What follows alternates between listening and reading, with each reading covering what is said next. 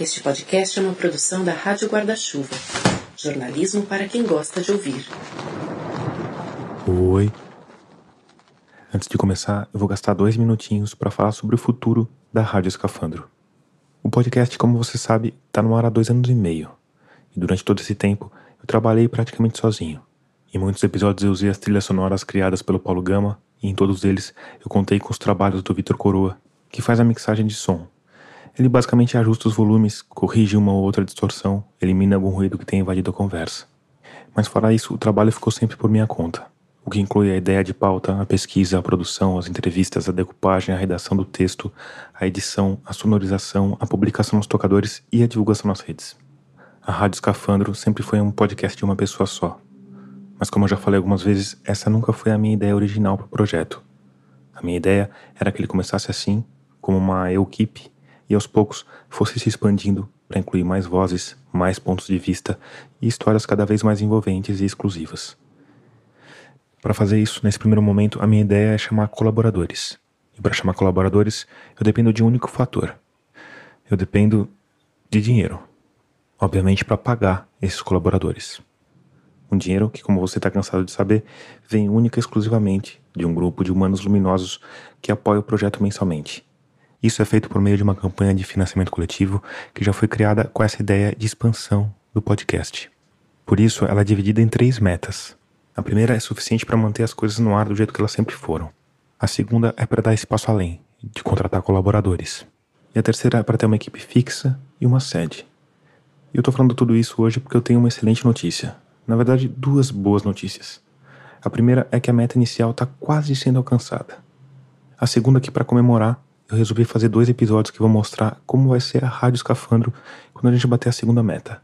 Aliás, se você quiser ajudar com isso, se quiser se tornar um dos humanos luminosos que apoiam o projeto financeiramente, essa é uma boa hora. Para fazer isso é só ir lá em catarse.me barra escafandro e escolher o valor com o qual você quer ou pode colaborar.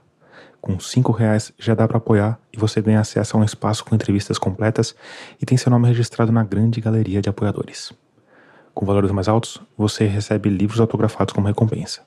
Se você ficou com alguma dúvida ou se quiser apoiar de outra forma, é só ir lá em radioescafandro.com, clicar na aba Apoie, que tem todos os caminhos. Se você já está entre os humanos luminosos que têm mantido o projeto no ar há mais de dois anos, fica aqui o meu muito obrigado. E agora, sem mais delongas, bora para a história de hoje, que vem do Oriente Médio e foi trazida para gente pelo jornalista e arqueólogo Bruno Bartachini. Esse podcast é apresentado por b9.com.br.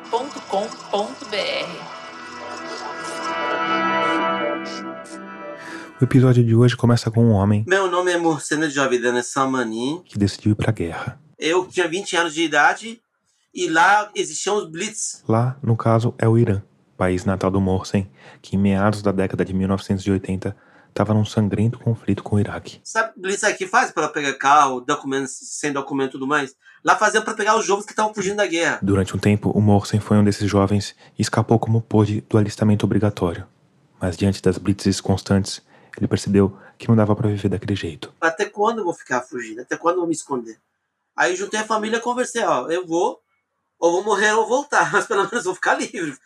E embora contra a vontade da minha família, porque eles não queriam, sabiam o perigo e tudo mais. Mas a gente era adolescente, né? Era jovem, cabeça. Que ano que foi?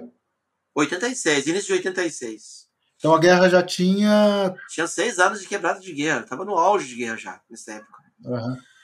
E aí me apresentei. Mohsen, que é da cidade de Isfahan, foi mandado para a capital, Teherã, onde passou por três meses de treinamento. E depois de três meses de treinamento no exército, lá exército é dois anos, obrigatório. Como era época de guerra, eles faziam, segundo eles, sorteio. Esse sorteio era para definir onde cada cadete ia servir o restante do tempo até completar dois anos. Os que eram sorteados para regiões de conflito passavam os dois anos inteiros na guerra. Os que eram sorteados para regiões pacíficas ficavam um ano ali, mas no segundo ano não tinha escapatória e também eram mandados para a guerra. E para mim, você adivinha qual foi o resultado, né? Não sei se foi sorteio. Fui para o pior lugar da guerra que existia. Uma cidade chama-se Arroz, cidade petrolífera da época. Era uma região muito perigosa. Essa cidade atravessava um rio, que era Rio Carum, que fazia divisa entre a área civil e a área militar, que era a terceira linha, digamos assim. Quando atravessava o rio, você via para a segunda linha. A segunda linha era onde eram preparados treinamentos para a guerra, cozinha, hospitais provisórios, lojas pequenas para vender barato as coisas, existia isso. E a primeira linha que é a linha de guerra mesmo, a trincheira. Então eu fui. O Morsen atravessou o rio e se apresentou na segunda linha. Onde você recebe armamento, metralhadora, munições, máscara contra gás química, todos os acessórios.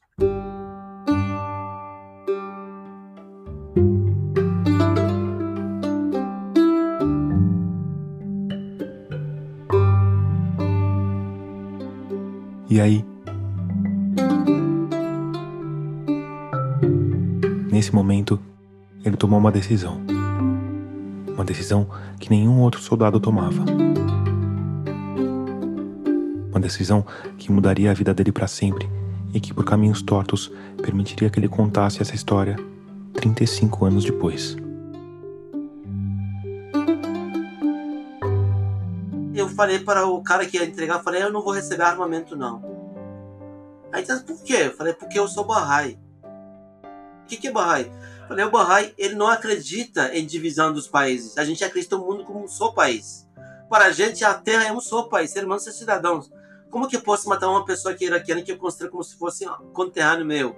Iraquiano, mesmo sangue, ser humano. Como que eu posso fazer? Vai contra minhas ideias, contra o que eu acredito. Não vou. Não sei o que, começou a reclamar, xingar. Eu falei, agora, desculpa, eu não vou brigar, não, não tenho que brigar. Apenas é meu posicionamento. Eu não vou pegar armas para matar ninguém. Eu posso fazer tudo que vocês quiserem, tudo. Levar água, comida, hospital, que for necessário. Mas eu não vou pegar armas para matar ninguém.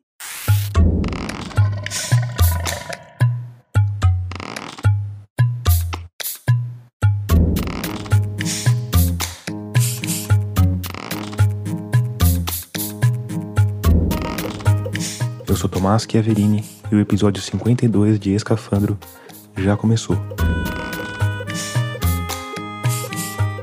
Nele a gente vai falar de golpes de Estado, de como a mistura de política e religião pode ser explosiva, de como a desigualdade leva ao extremismo. A gente vai falar de como convulsões sociais afetam pessoas comuns e a gente vai contar a incrível história do homem que foi pra guerra, mas se recusou a lutar. Você quiser ver fotos dos nossos entrevistados, saber um pouco mais dos bastidores da apuração, ou se quiser mandar uma mensagem para mim, me segue nas redes. Eu tô no Instagram, no Twitter e no Facebook como Rádio Escafandro e como Tomás Chiaverini. O Morsen Javidan Assamani tem 55 anos hoje. Ele cresceu numa família de classe média no Irã. Quatro filhos, né? Eu sou caçula da casa. Meu pai era funcionário do governo, concursado, era auxiliar de enfermeiro. E ele ganhou um terreno num bairro recém-inaugurado, chama-se Kaurmandan. E a gente foi morar lá. Era praticamente um deserto. Tinha duas ou três casas que estão lá já, de outras pessoas também.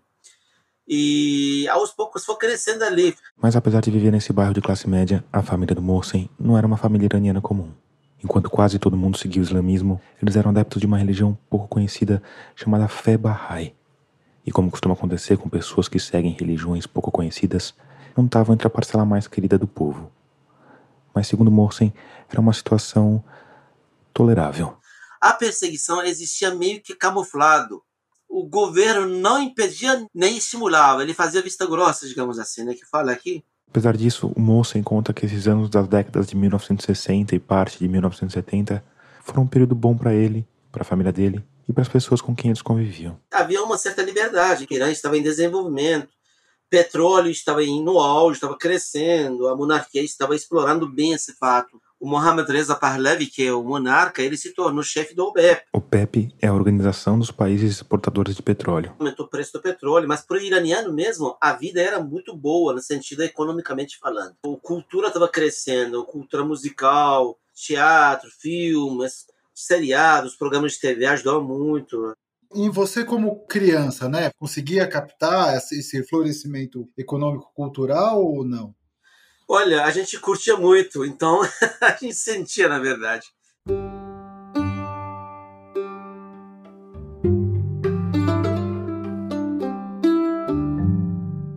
Saídas dos amigos para os clubes, para os passeios, as escolas, começamos a estruturar bem.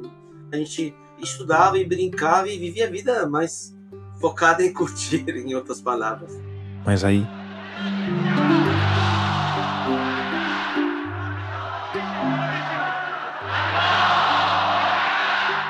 Em 1979, depois de um longo período de caos e instabilidade, a Revolução Islâmica tomou o poder no Irã e as coisas mudaram radicalmente.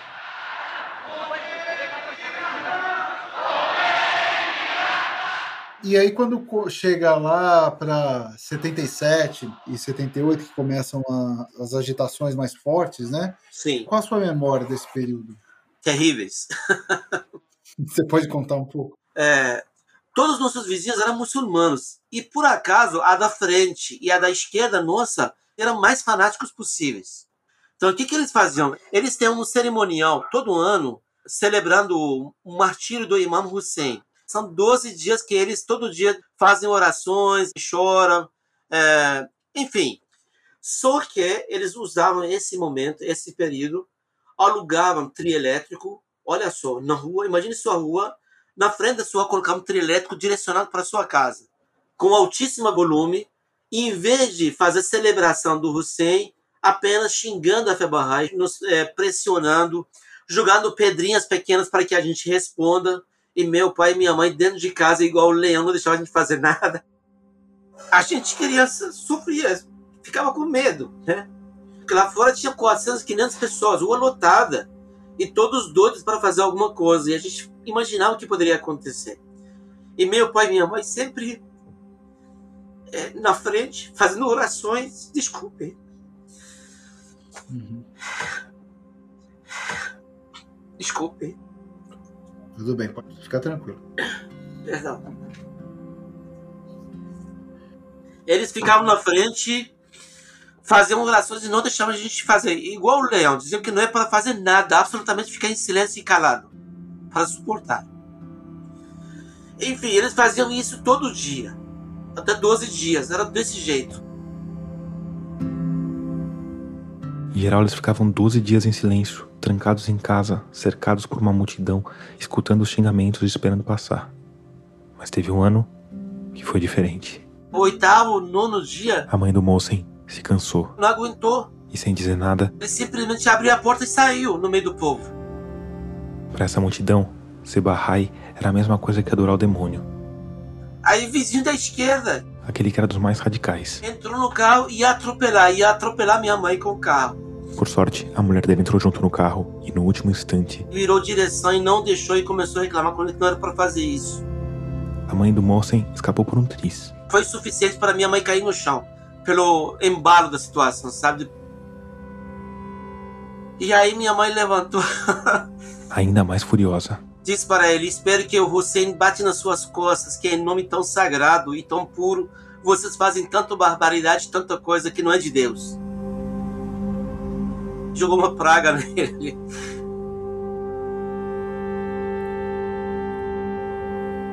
E ao que parece, praga de mãe iraniana é um treco forte. Na mesma noite ele caiu numa dor nas costas, não conseguia nem levantar da cama.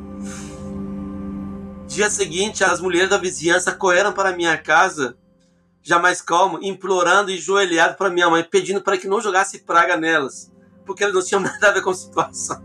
Tinha medo disso. E aí meu pai, como era auxiliar de enfermeiro, foi lá, tomou conta e começou a ajudar ele com muito amor e carinho. E é assim que os bairros respondem às perseguições.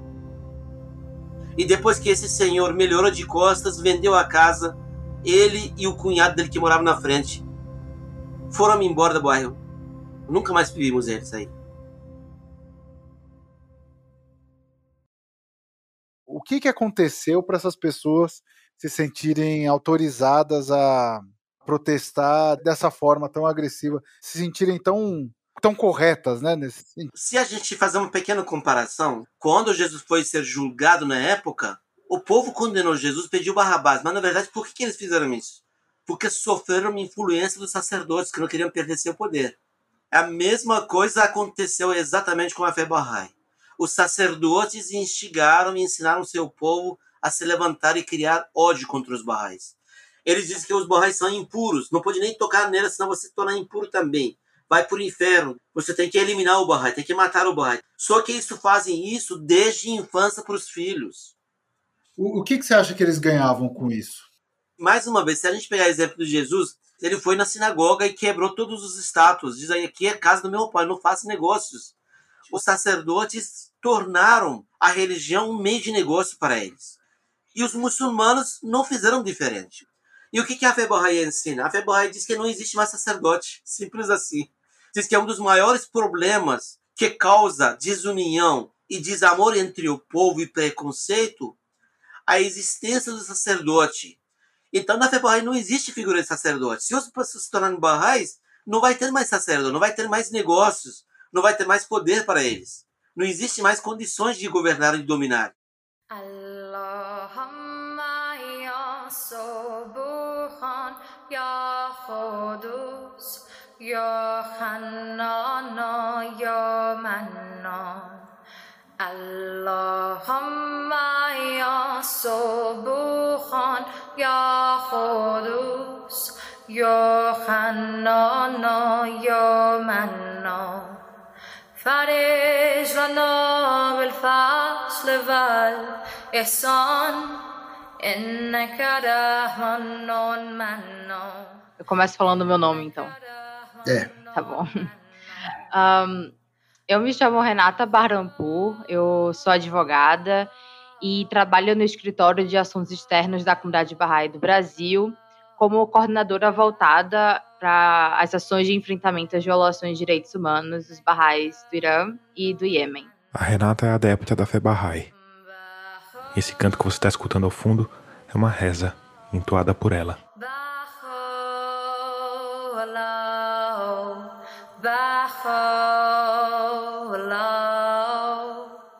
O pai da Renata se converteu à fé Bahá'í aos 15 anos, antes da Revolução Islâmica. E quando ela veio, com direito a mais de 200 Bahá'ís executados, ele se viu na mesma situação do Mohsen.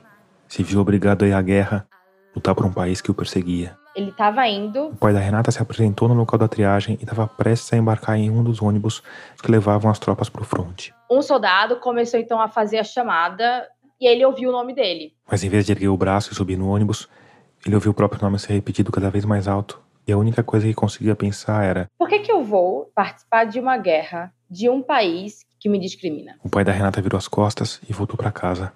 Pouco depois, fugiu do Irã pelo Paquistão e depois buscou refúgio no Brasil. Enfim, essa história é bem fascinante, mas não foi exatamente por causa dela que o Bruno foi conversar com a Renata. Ele foi conversar com a Renata para saber um pouco mais sobre essa religião chamada fé Bahá'í. A fé Bahá'í foi fundada em 1844 na antiga Pérsia, hoje Irã.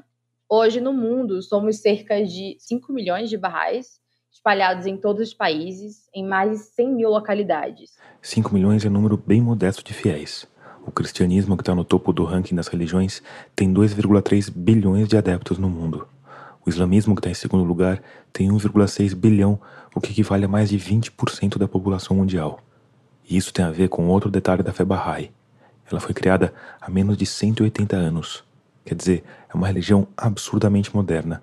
E junto com essa modernidade vieram uma série de características que ainda hoje soam bastante progressistas. Por exemplo, a eliminação de Shador. Mor sem jovidança mani. Aquele véu que cobre de cabeça a pé. Imagine, há 170 anos atrás, do Irã, homem não pôde olhar o rosto de uma mulher que não seja esposa dele, sem véu. De repente, numa reunião religiosa, Bahá'u'lláh e seus discípulos estão juntos e entra uma mulher sem véu, simplesmente com roupa normal, tipo ocidental. Você faz ideia o impacto que isso causou para eles na época? Eu imagino que seja muito grande. teve discípulo de Bahá'u'lláh que deixou de acreditar, teve discípulo que se matou porque não suportou. Olha o tamanho de impacto que causou. Essa pessoa se chama Tahiré, significado mais pura, é um título. Por causa de gestos como esse, Tahiré foi morta em 1852. Ela tinha 38 anos. Quando foi para a forca, ela diz a última frase dela: diz, Vós podeis me matar, mas jamais podeis impedir a emancipação feminina. Isso causou uma revolução, digamos assim, na cultura que eles preservavam tanto tempo. De repente, Bahá'u'lláh diz que a castidade não está em se cobrir, mas é purificar o coração e a mente. Que não há necessidade de sacerdote. Cada ser humano tem por si capacidade de reconhecer Deus e pedir a ajuda de Deus. Não precisa intermediário para isso. Imagine quantidade de impacto que se causou nos sacerdotes. Então eles se levantaram com toda a sua força e seu poderio para eliminar a Febrae desde o início dele. É, é, é algo extremamente progressista até hoje, né? Muito, até hoje.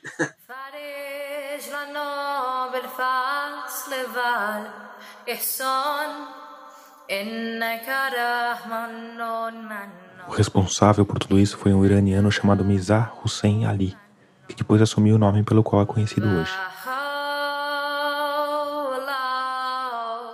Bahá'u'lláh Bahá'u'lláh, para os Bahá'ís, é o mensageiro de Deus para os tempos de hoje e faz parte de uma linhagem de gente importante. É, Nós temos Jesus Cristo como um dos mensageiros de Deus, que traz uma série de ensinamentos. Mas o principal deles podemos dizer que é o amor. É, Depois de Jesus Cristo veio o profeta Muhammad, que também trouxe uma série de ensinamentos.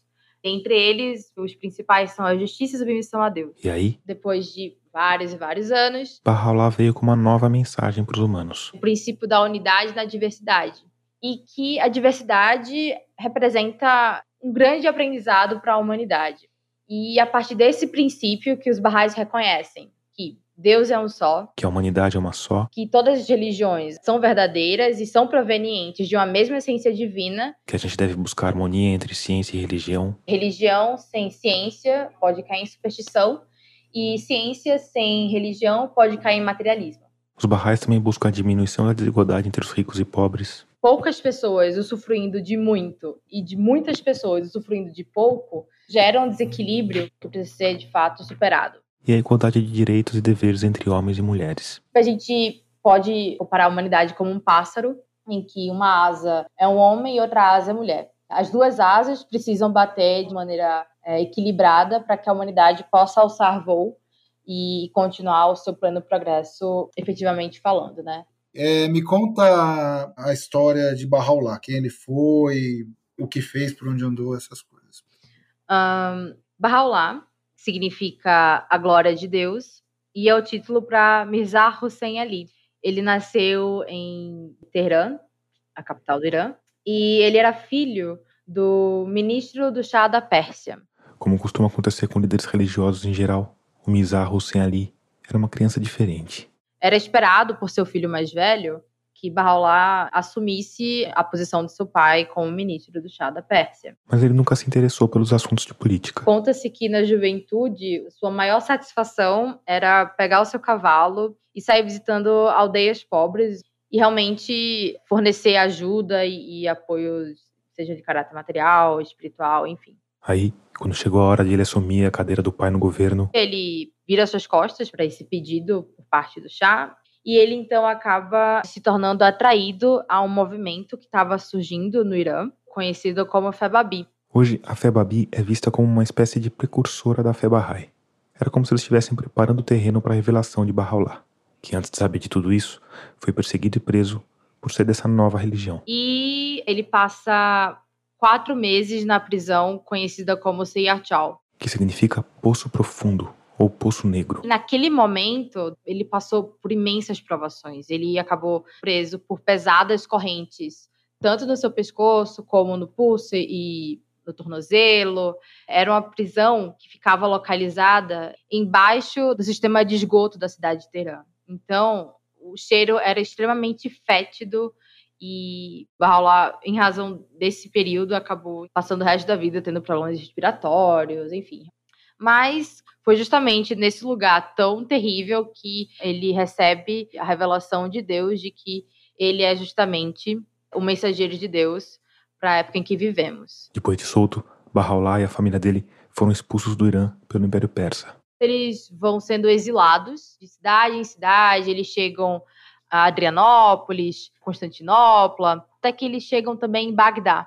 Quando chegou em Bagdá, dez anos depois de ter recebido a revelação na prisão de Teherã, ele faz uma declaração pública e informa todas as pessoas de que ele é exatamente esse mensageiro de Deus, há muito tempo aguardado pelas religiões do passado. E aí, então, Bahá'u'lláh envia cartas para o Nazir de Shah, que era o Shah da Pérsia, o rei da Prússia, para o czar da Rússia, para a rainha Vitória da Inglaterra, para o Papa Pio IX, Enfim, ele envia diversas cartas e, e mensagens para os reis e governantes do mundo anunciando sua missão e convocando os reis e governantes a reconhecerem a sua revelação e a colocarem em prática os seus ensinamentos no sentido de contribuírem para o progresso das nações. A reação foi das piores, e Bahá'u'lláh foi mandado para um dos lugares mais terríveis do planeta, a cidade-prisão de Acre. Que naquele período era, era onde se localizava a Palestina, né? Hoje, a cidade de Acre, ou Acre em português, fica no território de Israel. Conta-se que o cheiro de Acre era tão fétido, tão terrível,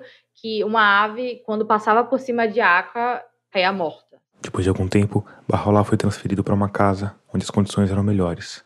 Mas ele nunca mais saiu da cidade de Acre, onde morreu, aos 74 anos. No ano de 1892.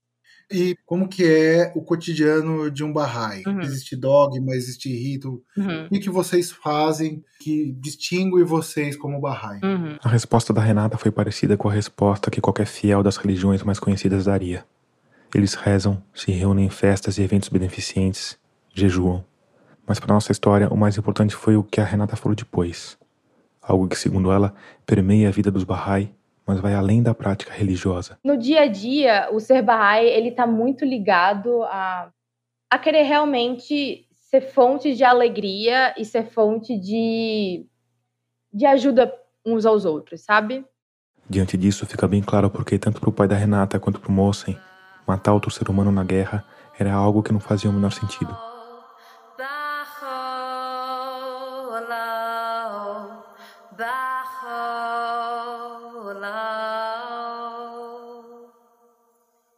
Já para um oficial da linha de frente do exército iraniano, o pensamento era inverso. E ele queria que, queria que pegasse armamento, eu recusei, recusei. Ele falou: Ó, eu não posso fazer nada. Você vai ter que ir na, na fronteira falar com o seu comandante. E lá você resolve com ele. Mas para lá você tem que receber, não tem jeito. Falei: tudo bem, se é assim, vou receber. Aí recebi equipamento e fomos direcionados para a primeira linha, para a trincheira. Chegando lá, Descobri que o cara tinha me enganado, porque o meu comandante geral ele tinha, tava de férias. Ele não estava lá. Havia um subcomandante que era da cidade de Ramedan, uma pessoa que me ajudou muito.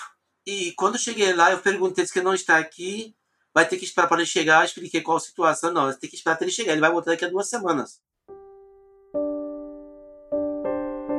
Falei, tá bom.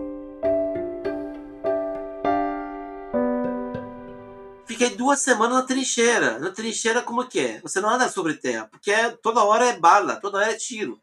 Então você dentro dos canais, você bota armamento fora e atira. É igual guerra normal. Você vê a segunda, a primeira guerra, a segunda guerra, mais ou menos a mesma coisa. nessa trincheira na fronteira com o Iraque, os soldados iranianos lutavam em turnos. Três horas na trincheira, três horas de descanso.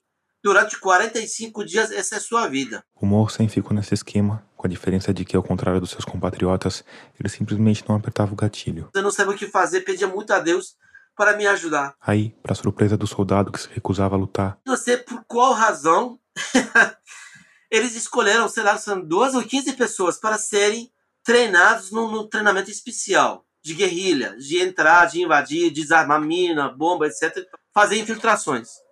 E entre essas pessoas eu fui um dos escolhidos. diante dessa ironia de escolher justo o homem que não luta para se tornar um soldado especial, Mohsen achou melhor ver pelo lado positivo. Falei, esse pode ser sinal, Deus. Não é possível.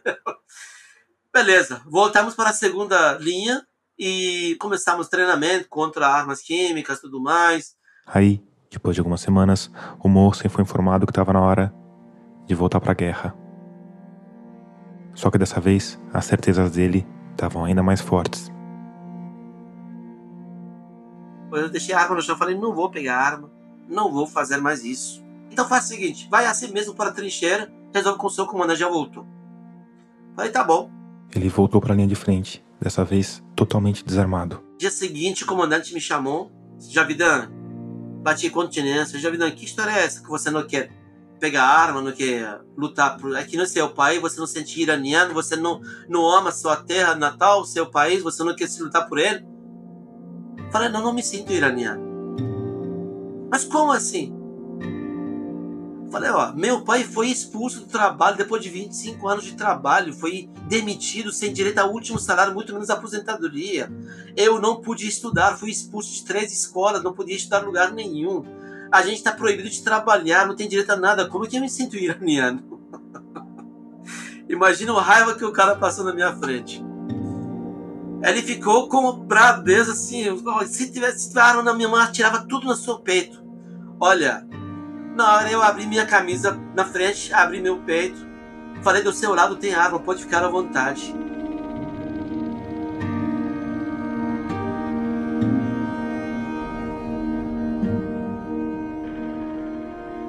A maior parte do que hoje a gente chama de Irã fazia parte do Império Persa, fundado mais de 500 anos antes de Cristo. Em 642 depois de Cristo, a região foi conquistada pelos árabes que trouxeram com eles o islamismo. Mas o país continuou a ser chamado de Pérsia até 1935, quando adotou o nome atual, que significa Terra dos Arianos. E embaixo dessa terra havia gigantescos reservatórios de um espesso líquido preto que seria o grande condutor do destino do Irã porque em 1951, atendendo a uma forte pressão popular, o recém-eleito primeiro-ministro Muhammad Mossadegh nacionalizou toda a indústria de petróleo. Depois disso, Mossadegh passou a ser adorado pela população, mas a alegria durou pouco. depois de um período em que a monarquia tinha sido mais ou menos constitucional. Esse é o historiador e professor da Universidade de São Paulo, Oswaldo Cogiola. O Cogiola é da cidade de Córdoba. Foi obrigado a sair de lá por causa da ditadura argentina se formou na França, onde também fez mestrado e doutorado, e está no Brasil há quatro décadas. Ele é autor de um livro chamado A Revolução Iraniana. E ele explicou que essa revolução pode ser considerada meio que uma resposta ao que aconteceu depois que o primeiro-ministro nacionalizou a indústria petrolífera. E o que aconteceu? Bom, o que costuma acontecer sempre que um país pobre resolve tomar conta dos seus próprios recursos naturais: um golpe de Estado.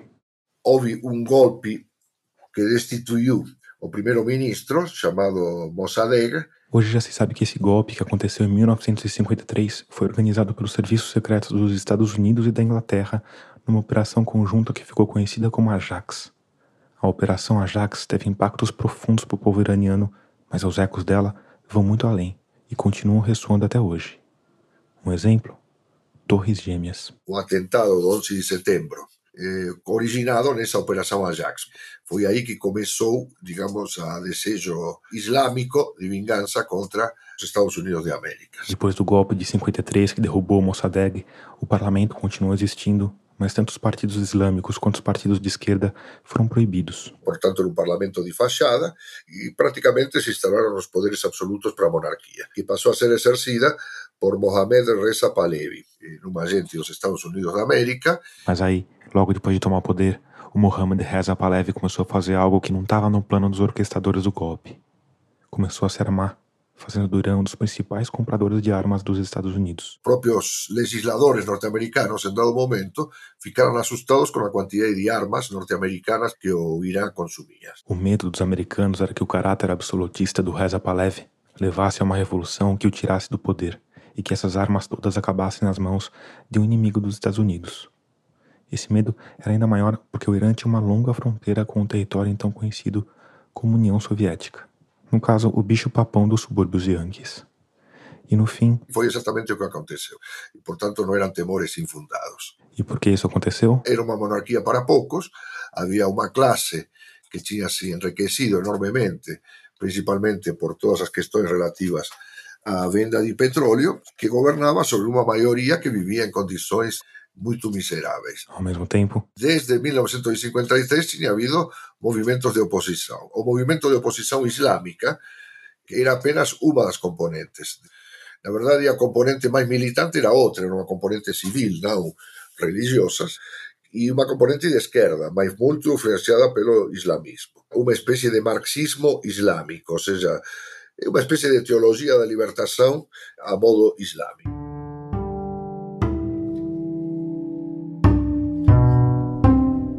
Você talvez esteja se perguntando sobre aquilo que o próprio Mohsen falou, de um Irã próspero, onde as liberdades individuais eram respeitadas, onde as mulheres podiam usar maiô e dirigir, algo impensável para a maior parte dos países da região. Pois é.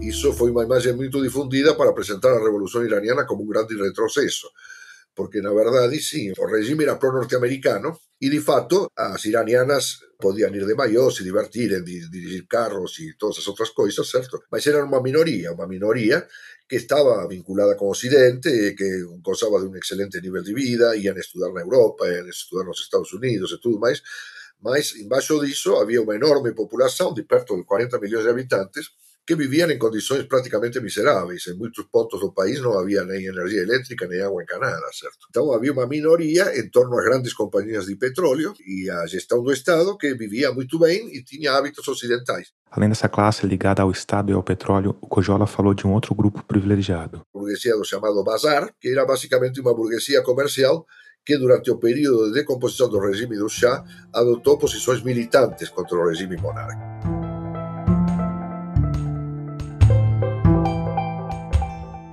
Aí, em 1973, Israel, Egito e Síria se envolveram num conflito chamado Guerra do Yom Kippur.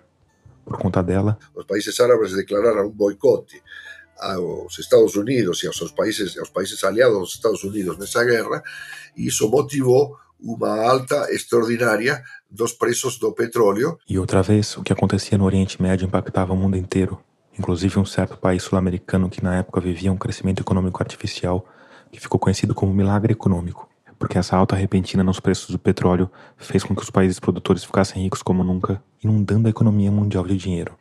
Os bancos, com os cofres abarrotados, baixaram os juros, e os brasileiros, que não podem ver uma liquidação, se endividaram como nunca. Muitos países latino-americanos e de outras áreas do terceiro mundo se endividaram enormemente devido às baixas taxas de juros imperantes naquele momento, devido à abundância de dinheiro líquido, originado basicamente exatamente nisso, certo? Na, na, no chamado petróleo, certo? A origem da enorme dívida externa que o Brasil tem até hoje em dia se encontra nesse episódio. Os dólares passaram a jorrar como nunca sobre eram magicamente atraídos para os bolsos daqueles que apoiavam a ditadura. A burguesia iraniana passou a ser mais rica do que já era.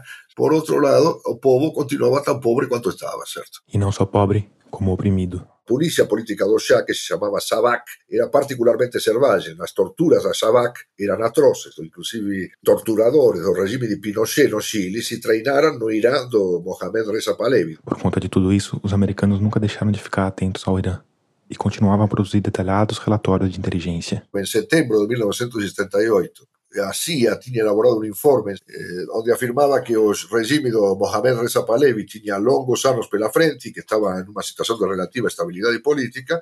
Ótimo. Ponto para os espias americanos, certo? Bom, setembro de 1978, praticamente na véspera da Revolução. Quer dizer, as agências de informações às vezes são muito burras, certo? Por mais sofisticadas que sejam seus meios, eles não sabiam o que estava acontecendo realmente no Irã. Aí, em 19 de agosto de 1978, o incêndio de um cinema. O Cinema Rex foi invadido por homens armados que despejaram vários galões de gasolina e atearam fogo no prédio, matando mais de 400 pessoas. Testemunhas disseram na época que agentes da polícia secreta do chá selaram as portas para impedir a fuga. E assim, o fogo do cinema Rex foi a faísca que faltava por Irã explodir. Começou a haver manifestações de protesto, não somente na capital, Teherã, mas em outras cidades importantes, e rapidamente isso ganhou os contornos de um movimento de características nacionais, que exigia o fim do regime do Mohamed Reza Pahlavi e, em alguns casos, a criação de uma república islâmica. Acabaram os tiroteios nas ruas de Teherã, mas em meio à enorme tensão, trava-se uma luta surda, sem armas. Os protagonistas, as forças Tola Khomeini e os grupos de extrema esquerda. O objetivo, o controle sobre o desorganizado, desmoralizado, mas ainda poderoso exército do Irã. Estava começando a primeira revolução televisionada da história. Televisionada inclusive em direto, porque até esse momento não existiam os meios de televisionar em direto desde longas distâncias. Enfim, as manifestações foram enormes e surpreenderam Occidente pela súa, seu radicalismo e ficaban surpresos con o fato de que as forzas represivas avanzaban e moitos manifestantes abrían a camisa e mostraban o peito dicendo atiren e as tropas atiraban, ou seja, oferecían literalmente súa vida pelo fin do regime. Iso causou unha grande conmoción internacional, eu me lembro perfectamente naquele momento, e moitos comentaristas falaran que iso só sería posible nun país islámico, onde, digamos así, as persoas por estaren santificadas pelo fato de que o clero islámico aprovava essas manifestações, achavam que a morte seria apenas o caminho mais curto em direção do paraíso. E em parte por causa disso, Quanto mais reprimia, mais forte o movimento se tornava, até que finalmente a coisa ficou totalmente fora de controle e a própria polícia e o exército começou a se dividir. Os próprios órgãos repressivos do regime do Shah deixaram de apoiar o próprio regime, e o Mohammad Reza Pahlavi não via opção a não ser fugir do país. deixou um primeiro-ministro laico, tentando fazer a passagem inversa àquela de 53, passar de uma monarquia absoluta para uma monarquia constitucional. A coisa não deu muito certo e o primeiro-ministro não durou muito no poder. Foi derrubado pela revolução e ele próprio teve que se exilar em Paris, onde foi assassinado por setores islâmicos da revolução que foram buscá-lo em Paris e o mataram. O passo seguinte para tentar colocar alguma ordem no Buziris foi tentar juntar todo mundo numa frente ampla, mas essa solução também não durou. Aí foi que houve uma virada por parte dos Estados Unidos e por parte da burguesia iraniana em direção do clero islâmico, porque o clero islâmico era profundamente anticomunista. Esse caráter anticomunista parecia um bom anteparo para as ambições soviéticas. E ao mesmo tempo, o clero islâmico, na figura do líder Ayatollah Khomeini, na época exilado na França, nunca tinha deixado de ser influente no Irã. Discursos de Ayatollah Khomeini circulavam em fitas cassete, porque nesse momento a fita cassete era o mais moderno que havia, muito pequena, muito fácil de transportar, muito fácil de se dissimular.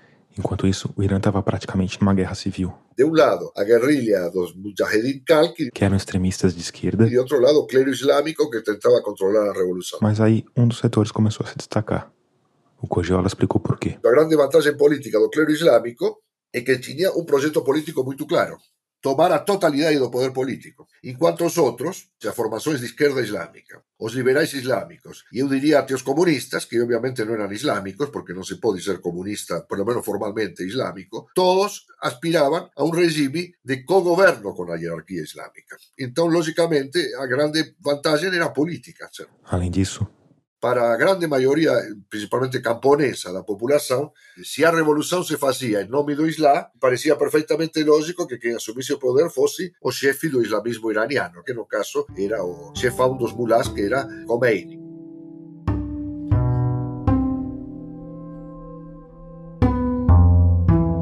assim que chegou ao poder, Khomeini passou a perseguir opositores, inclusive aqueles que, de certa forma, tinham sido seus aliados na revolução. Organizou, depois da revolução, uma forte repressão com dezenas de milhares de mortos contra as organizações de esquerda que tinham participado de modo mais militante na revolução E quanto ao grosso da burguesia, não aquela burguesia ligada diretamente ao governo ou ao petróleo, mas a burguesia dos comerciantes, bom, ela fez o que as burguesias fazem em situações parecidas. Se adaptou. ela se reciclou rapidamente. De laica passou a ser mais ou menos religiosa em um breve período de tempo, quando viu para que lado o vento soprava. Aí, O Estado se declara a si próprio islâmico. essa nomenclatura, né, e essa posição de República Islâmica, ela foi objeto de plebiscito, né? Ela foi votado, né, com, com grande apoio popular, não foi? Depois que todos os potenciais opositores e que defendessem uma fórmula política diferente tinham sido barridos do cenário político, inclusive assassinados, certo? O plebiscito foi apenas uma confirmação do poder.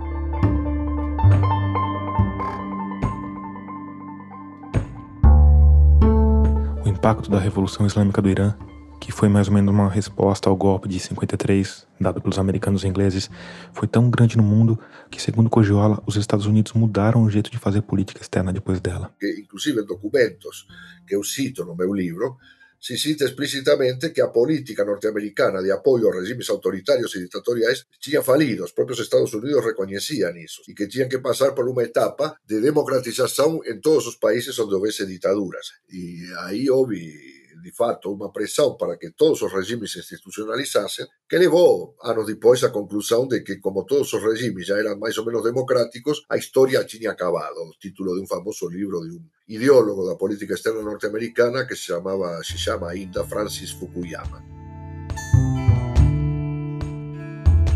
Mas assim como em vários outros cantos do planeta, no Irã, o estrago estava feito. Principalmente para aquela classe média que desfrutava mais das liberdades dadas por Reza Pahlavi. Porque quando o clero assumiu, os costumes voltaram a se fechar. Com o uso do chador e com o uso do que as mulheres não possam mostrar o rosto em público e coisas desse tipo, e inclusive com a execução em praça pública dos homossexuais, porque o homossexualismo é considerado um crime na República Islâmica, certo? Como um cidadão médio iraniano hoje vive se comparado à vida pré-revolução? Existe um ganho de qualidade de vida, distribuição de renda nesses marcadores ou não? No inicio houve um ganho, principalmente na área dos trabalhadores industriais, certo? Porque os trabalhadores industriais ocuparam as refinarias de petróleo e impuseram durante todo um período uma cogestão com as autoridades, os salários aumentaram, enfim, teve toda uma série de coisas desse tipo. Agora, posteriormente, Irã sofreu as consequências dos avalos econômicos mundiais a partir de finais da década de 80, inicio da década de 90 e principalmente no século XXI. O resultado é que hoje temos uma sociedade em que há contradições de caráter explosivo, porque voltou a haver uma enorme quantidade de pobres, e em segundo lugar, é um país muito jovem, embora a maioria dos jovens tenha nascido depois da Revolução. Imagina você, foi uma revolução que explode em 1978. Estamos falando de 43 anos, praticamente, certo? E se levarmos em conta que a imensa maioria da população iraniana tem menos de 43 anos, a imensa maioria da população iraniana, não somente os mais jovens, mas inclusive as pessoas de meia idade, não conhece outro regime que o regime islâmico. Mas são seres humanos como qualquer outro, certo? Então, portanto, eles gostam de celulares, música, e embora haja restrições e perseguições e censuras e o diabo quatro, isso não pode ser contido. Como o Brasil no tempo da ditadura. Havia coisas proibidas, mas as pessoas acabavam tendo acesso a elas por outros meios que não os oficiais, certo? Então, portanto, estamos falando de uma sociedade que cresceu muito, e atualmente uma sociedade composta majoritariamente por jovens e principalmente por jovens desempregados. A bomba de tempo que o regime islâmico tem debaixo de si é o desemprego juvenil.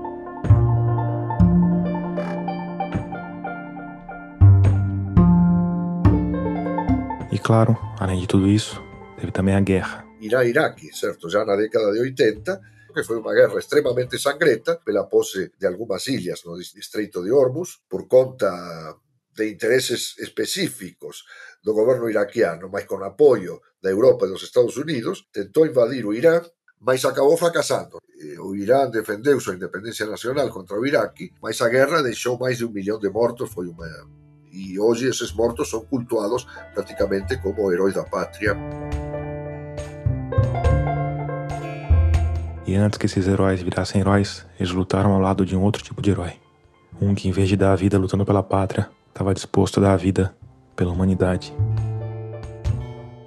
Na hora eu abri minha camisa na frente, abri meu peito. Morro sem jovidança, mani de volta. Falei do seu lado tem arma, pode ficar à vontade. O cara quase que enlouquece com essa resposta. Ele me mandou retirar com um monte de palavrões até resolver minha situação. Tudo bem, comandante. Bati continentes com todo respeito me retirei. E fiquei lá, vendo a, a guerra acontecer. e eu todo dia, quando chegava ao pôr do sol, eu sentava e entoava as orações que eu lembrava, orações barrais. E o subcomandante chegava perto de mim, ficava sentado e ouvindo. Quando terminava, ele batia nas minhas costas e dizia: Você é homem de Deus. Vai acontecer nada com você. Isso me. me como se diz? Me dava força. Isso me. Eu me sentia seguro. Sabe o que é? Parecia que está num, num bolha de vidro super protetor, onde nada pode te atingir. Eu me sentia absolutamente protegido onde caía toda hora tiro, bomba, guerra. Agora, raciocine comigo. Ele poderia dar um tiro em mim que morreu na guerra, não poderia? Poderia. Por que, que não fez isso? Que força é essa que me protegia lá?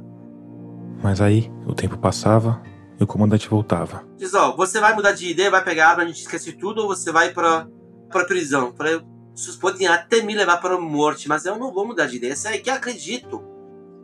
Então tá bom, se apresentou ao lugar. Era uma prisão militar, prisão do exército, na verdade, na, na segunda linha, mais ou menos. A prisão era um grande buraco no meio do deserto. Tipo o tamanho de uma casa, só que no fundo da terra, coberta com palmeiras e areia para disfarce questão de bombardeio. E ali tinha uns 23, 24, comigo eram uns 25 prisioneiros. Eu me apresentei e fiquei lá. Depois que passou cinco dias, eu voltei me apresentei de novo o comandante falou: e aí, vai voltar? Vai esquecer tudo isso? Ou vai. Eu falei: não, não vou mudar de ideia. Já falei, comandante. Com todo respeito, com todo amor, estou aqui para servir a minha, meu país. Mas eu não vou pegar arma para matar ninguém. Enfim, ajuntando uma outra e outra, uma prisão em segunda prisão e voltando, já passavam uns dois meses já. E aí o comandante falou com ele, com o comandante, oh, por que você não dá folga para ele? Deixa ele ter a família. Ele tá aqui dois meses já, todo mundo já foi, ele tá aí. Aí ele falou que não, se ele for, ele vai fugir. E olha a atitude do subcomandante. Diz para ele, ó, ele é Bahá'í e Bahá'í não mente. Se ele disser para você que vai voltar, não precisa nem jurar, ele vai voltar. Mas se fugir, se fugir, você faça comigo o que você quiser fazer com ele, eu me deixo como garantia. Olha a atitude do subcomandante. Muito corajoso, né? Muito. E aí, finalmente já aceitou, me deu folga duas semanas. E você vai voltar? Falei, volto, comandante, fica tranquilo. E aí, pela primeira vez em dois meses, o Mossen se afastou um pouco da guerra. 15 dias lá em casa, festa, até chegar no último dia. dia de volta. Você acha que meus pais querem que eu voltasse? Com a situação que estava, eles chorando e gritando que não queriam, não queriam, porque sabiam que ia morrer.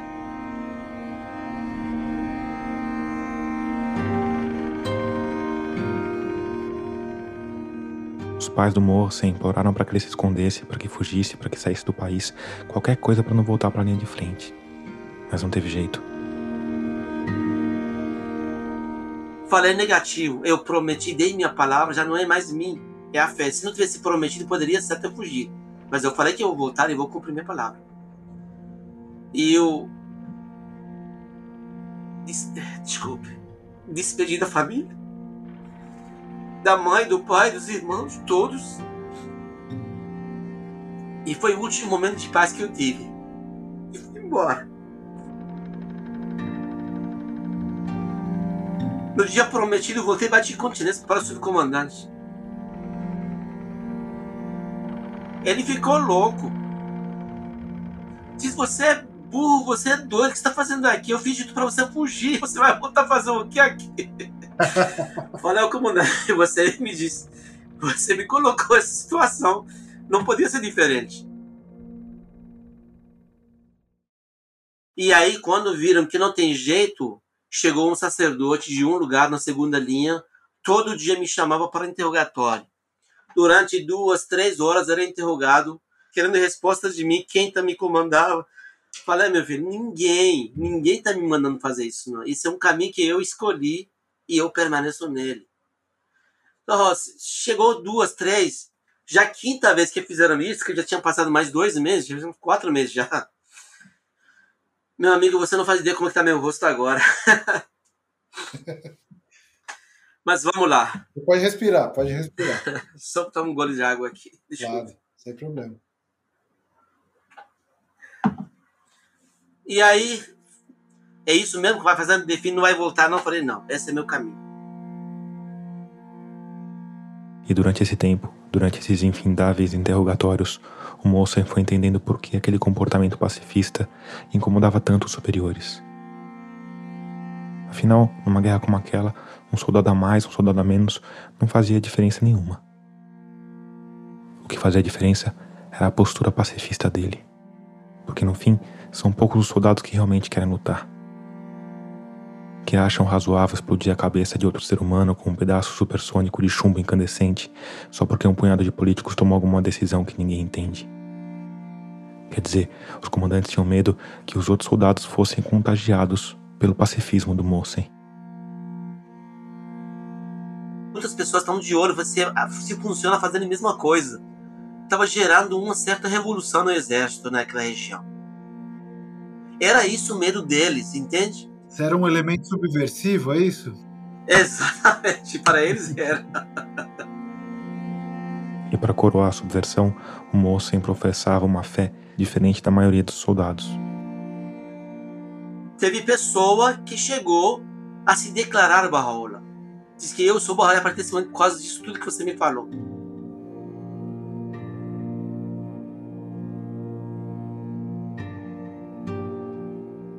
Diante da falta de opções, o Mossen continuou indo para a trincheira sem atirar, respondendo as mesmas perguntas em longas sessões de interrogatório. Até que um conhecido dele, que era da Guarda Revolucionária, uma força criada pelos ayatollahs para zelar pelo governo, chamou ele de canto. Soube da sua história e eu soube que eles querem cortar sua cabeça com algodão. É um ditado que a gente usa lá, quer dizer, que eles matar você sem ninguém saber o que aconteceu. Te deu pena de morte. Junto com o aviso, vinha uma oferta. Eu vou te ajudar para você fugir. Ué, beleza, ué. O que, que eu vou fazer? Isso é simples. O amigo do Mossen mandou ele tirar as insígnias que identificavam o uniforme como sendo do exército regular e deu para ele um blusão da guarda revolucionária. Usa isso aqui e pronto. Você a partir de agora é isso aí. O disfarce não era pensado para durar. Tinha de resistir só o tempo necessário para o Mossen deixar a linha de frente com os papéis preenchidos pelo amigo. Eu vou te dar dois dias de folga, como se fosse um funcionário do exército do revolucionário, não do exército normal. E eu falei, o que eu vou fazer quando passar da terceira linha, aquele do, do rio, que é a parte que você sai, sabe? Dizer simples, o Jeep tá estragado, quebrou, levou o morteiro e quebrou. Você é responsável, você é obrigado a voltar dois dias para recuperar algumas peças que são responsabilidade para voltar. A parte daí é com você, você se vira a parte daí. Falei, tá bom.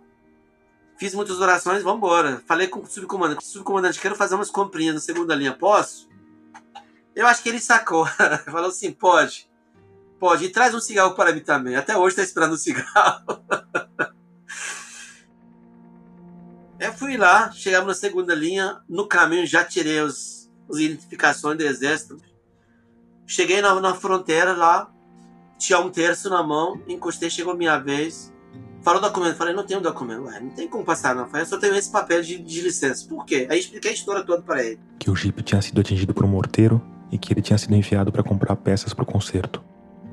O oficial que controlava a saída da segunda linha escutou, olhou o papel. Então deixa eu conferir, ver se tá certo. O moço deu de ombros, tentando fingir calma. Tá bom. O homem virou as costas e caminhou na direção da guarita. E eu tremendo, coração quase saindo pela boca, encostado no parapeito do ponte, aí olhando pro rio a passar e fazendo orações que me lembravam. A esperança do moço naquele momento era de que o guarda da fronteira não ia conseguir se comunicar com alguém do comando da guarda revolucionária. Porque era muito distante de onde ele falava. E aí, Foi lá, deu uns cinco minutos e voltou. devolveu os papéis. Disse, tudo bem.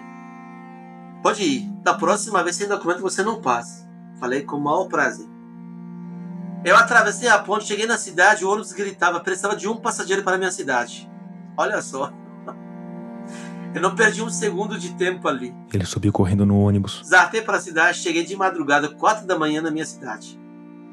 Eu falei, meu Deus, onde que eu vou nesse horário? Para onde que eu vou? Se ele voltasse para casa e fosse visto por algum vizinho, a coisa podia se complicar. Então faz o seguinte, eu vou para casa da minha irmã. Meu cunhado morava num bairro, chama-se Jolfa. Um bairro que tinha vantagem de ser habitado sobretudo por judeus. Nessa região, os muçulmanos não se interferem tanto. O melhor lugar é aí. Aí, lá pelas quatro e meia da manhã, Bati na porta, minha irmã abriu a porta, não acreditou. O que tá fazendo nessa hora? Aí falei, deixa eu entrar que eu explico. a partir dessa noite, o moço passou a viver escondido no porão da irmã. Depois de umas duas, três semanas que passou e acalmar as coisas tranquilo, aí minha irmã foi e chamou meus pais para vir. Para evitar qualquer risco, a irmã não falou do que se tratava, só convidou os pais para almoçar. Quando chegou lá, levaram para o porão para me ver. E aí eles entenderam o que aconteceu. E aí chegou à conclusão que não poderia ficar mais aí. Realmente era insustentável mais permanecer. E devia sair do país. E aí já começar um outro capítulo que é a fuga. Pode emendar, bom. tá, tá bem legal esse filme aqui. Vamos para o último capítulo aí. Que é a fuga. Um capítulo que começa em grande estilo, com um pai aflito à procura de traficantes de heroína. Que lá para você sair, você tem que procurar os traficantes. Afinal, O problema de atravessar de uma fronteira para outra era com eles. Então eles aproveitavam, levavam as pessoas para ganhar dinheiro também. E aí meu pai contratou um dos traficantes que era muito famoso, famoso assim no sentido de poder confiar. Na época cobrou 10 mil dólares para levar eu para outro lado. Isso, olha só, 35 anos atrás. Eu sei que era muito dinheiro e meu pai tinha dificuldade, mas mesmo assim deu jeito. E aí o combinado era assim. Aí eu levo seu filho e depois ligar para você, tá tudo bem? Vem aqui buscar dinheiro. Aí meu pai perguntou, e como que você confia? Diz, você acha que não confia? Se não confiar, você morre. Simples. Eu não tenho que confiar em você, não. Você tem que confiar em mim. E ele pegava e dizia, você quer levar joias, dinheiro? Dá para mim. Do outro lado eu te entrego. Ele entregava mesmo. Então, termos acertados, era a hora da viagem em si, rumo ao Paquistão. Essa primeira perna da viagem ficou a cargo do cunhado do Mossen, que era caminhoneiro. E para diminuir o risco de ser parado no caminho, o que, que eles fizeram? Ele pegou um carga do governo para poder atravessar sem ter problemas com fiscalização. E foram. saí com meu cunhado. Última vez que vi meu pai, quando ele despediu de mim. Nunca mais vi meu pai, meu pai já faleceu. Infelizmente. E eu fui como ajudante dele. Fui embora. Eu ficava mais no cargo do que mais dentro do carro e qualquer coisa estava lá como ajudante. E assim chegamos lá na cidade. é, nessa cidade, nossa, algumas coisas me escapam já à memória. Zahedan é o nome da cidade. Mas fica a fronteira, a última cidade fica a fronteira com o Paquistão. Mossen ficou em Zahedan alguns dias, esperando o momento ideal para atravessar a fronteira com o Paquistão. Porque eles iam atravessar na noite mais escura, que não tivesse lua. Durante esses dias de espera, ele e cinco outras pessoas que seriam atravessadas ficaram como hóspedes na casa do traficante. Ficava dentro de casa. A gente comia e ficava lá, dormindo, comendo e conversando ali. E aí, de repente, uma noite chamou a gente, vambora. Isso já era quase 11 da noite. As instruções foram rápidas. Assim que abrir a porta, vocês vão pular atrás do caminhão e deitam. Não falam nada, só ficam deitados no caminhão. No caminhonete. Tipo D20, sabe? A gente pulou, eram seis pessoas, políticos, fugindo do país mesmo.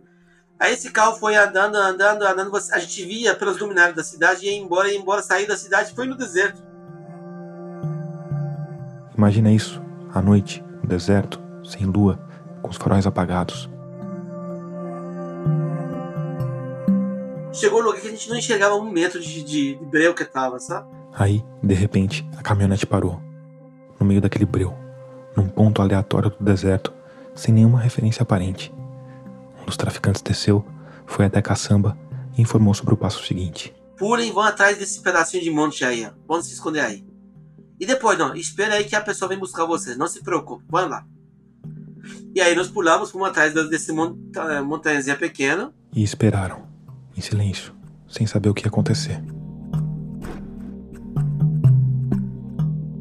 E de repente você escuta no noite um barulho de motor do carro devagar, mas não vê nada.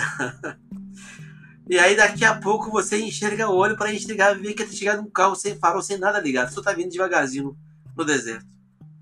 Chegou perto, diz, ó, vamos pular aí no caminhão e vamos andando. Beleza, nós pulamos atrás do caminhonete, vamos embora. Devagar, devagar, devagar, devagar, devagar. Foi quase uma hora andando assim. Depois de uma hora ele falou, ó, agora segurem com todas as suas forças o que tem na mão. Não soltem porque não me responsabilizo se vocês caírem fora. Nós seguramos forte. Quando seguramos, ele de repente ligou o farol do carro e começou a acelerar até onde poderia acelerar.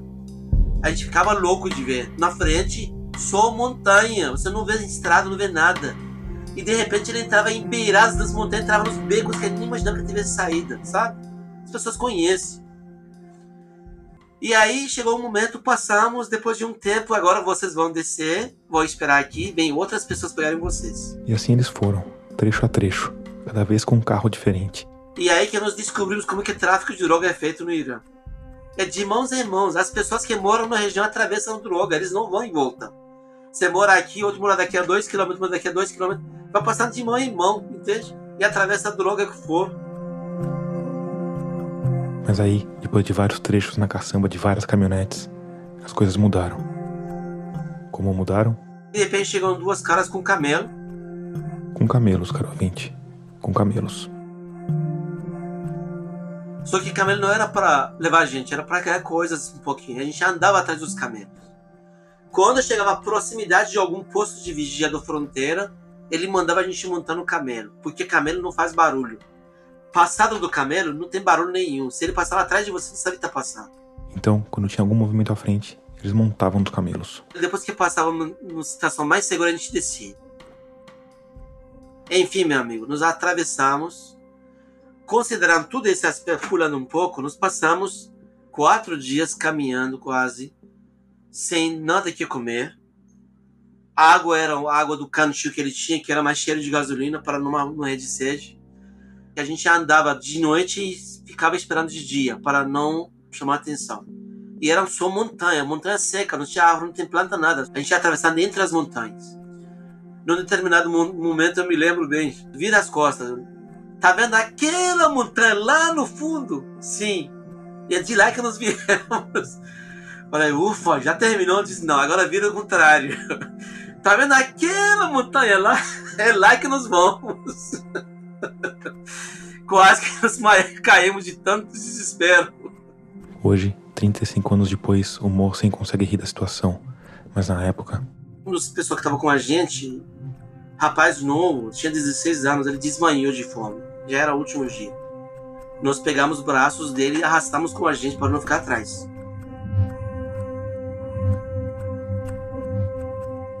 Aí, depois de quatro dias no deserto, eles finalmente chegaram ao primeiro sinal de civilização do outro lado da fronteira, já no Paquistão.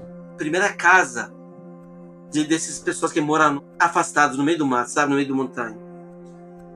Ficamos na, na casa de um aldeão aí e comemos a comida mais gostosa que tinha lá.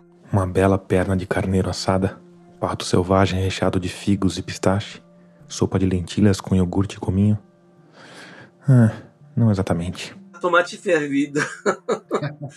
Mas o sabor dele foi a melhor do mundo. Não conheço comida até mesmo sabor. O contexto é tudo, né? Exatamente. Nós recompomos um pouquinho, depois da parte daí, falou, agora vamos fazer o seguinte, vamos mudar um pouco o trajeto agora. Vem um, vem um peru para pegar a gente. A partir daí, a estratégia também mudou. Quem vai na frente sentado vai ter que botar burca, como mulher. Outros entramos no lugar onde ficava estepe, as coisas atrás, guardando, ficava atrás, escondido no porta-mala. E fomos andando. De separar alguma, alguém para a gente, não fale nada, deixa que a gente resolve. Beleza. A gente foi, paramos uns dois, três, pagou, propina, passou. Não tem explicação. E até chegamos numa cidade chama-se a primeira cidade paquistanesa. Ali eles foram levados para um hotel, onde pela primeira vez conheceram o chefe de toda a operação. Trouxe as coisas pertences nossas, dinheiro, as joias que as pessoas tinham, trouxe para entregou. Diz, ó, dentro desse hotel, vocês têm garantia total minha.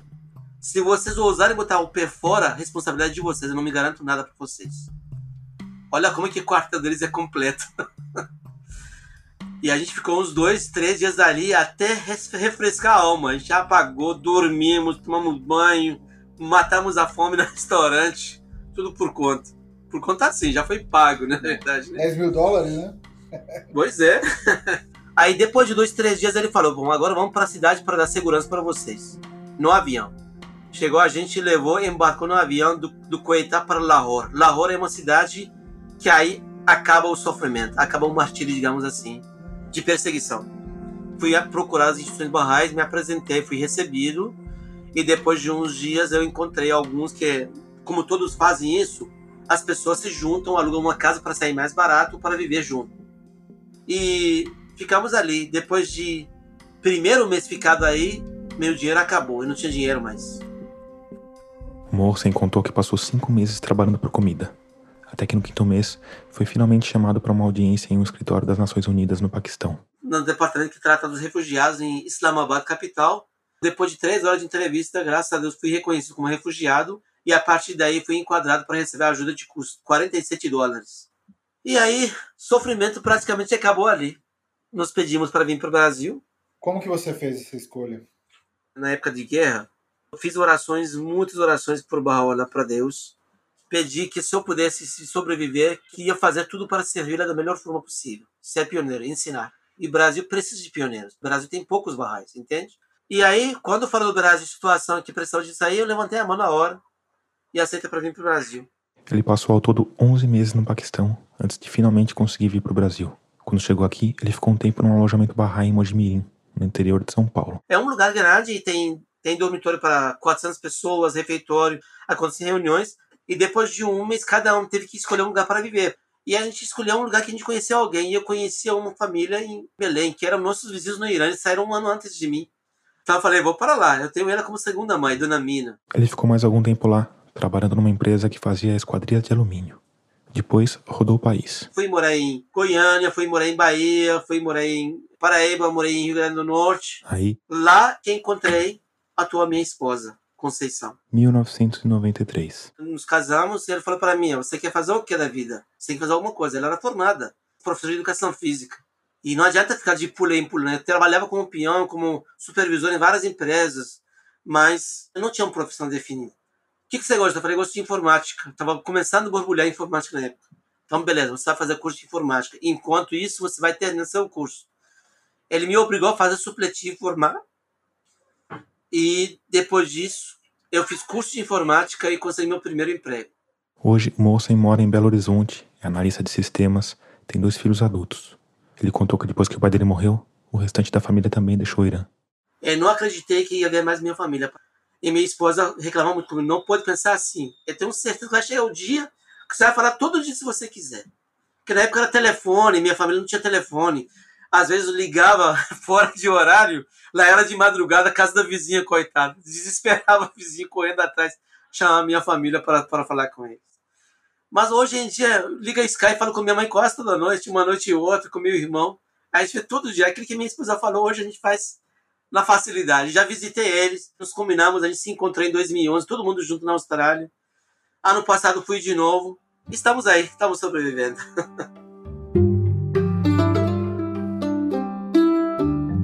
O Mohsen viveu a maior parte da vida no Brasil. Um país que, apesar de estar a dezenas de milhares de milhas de distância, às vezes se parece demais com o Irã.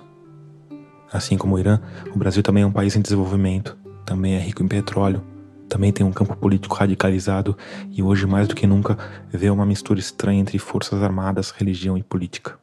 Então vale a pergunta: olhando para o passado do Irã, como o Mohsen vê o futuro do Brasil? apesar das dificuldades, apesar dos desafios que existem aqui no momento, aqui no Brasil, que está passando, é um país que promete muito, embora pareça muito pouco, parece muito lento o crescimento, embora existam dificuldades que às vezes dão desesperança para os povos. Aos poucos está mudando, é uma cultura e mudança cultural é um processo muito lento, não acontece do dia para a noite.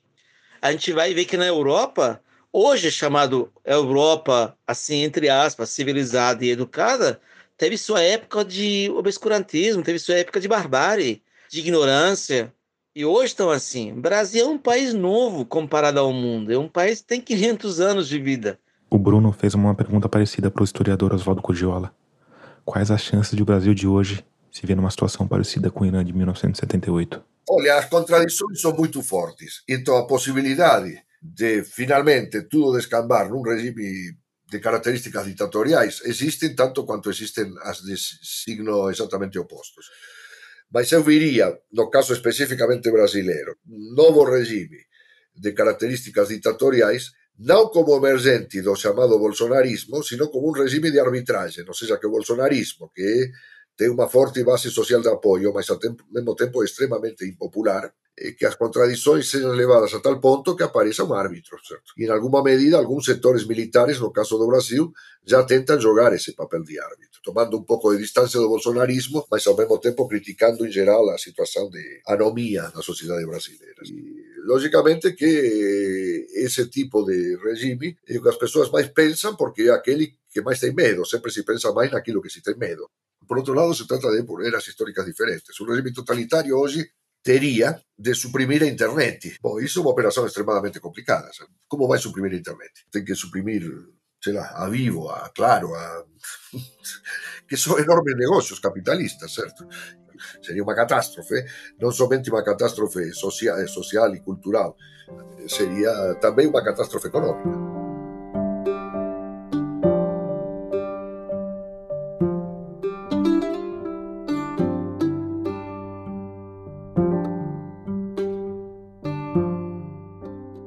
Antes de terminar, eu quero te falar do Põe na Estante. O clube do livro da Gabriela Maier, nosso parceiro na Rádio Guarda-Chuva. É que a Gabi acaba de estrear uma temporada nova que vai ser um giro pela literatura latino-americana. O livro de estreia é Dona Bárbara, do venezuelano Rômulo Galegos. Então procura aí no seu tocador que as conversas do Põe na Estante são sempre muito interessantes e gostosas de ouvir.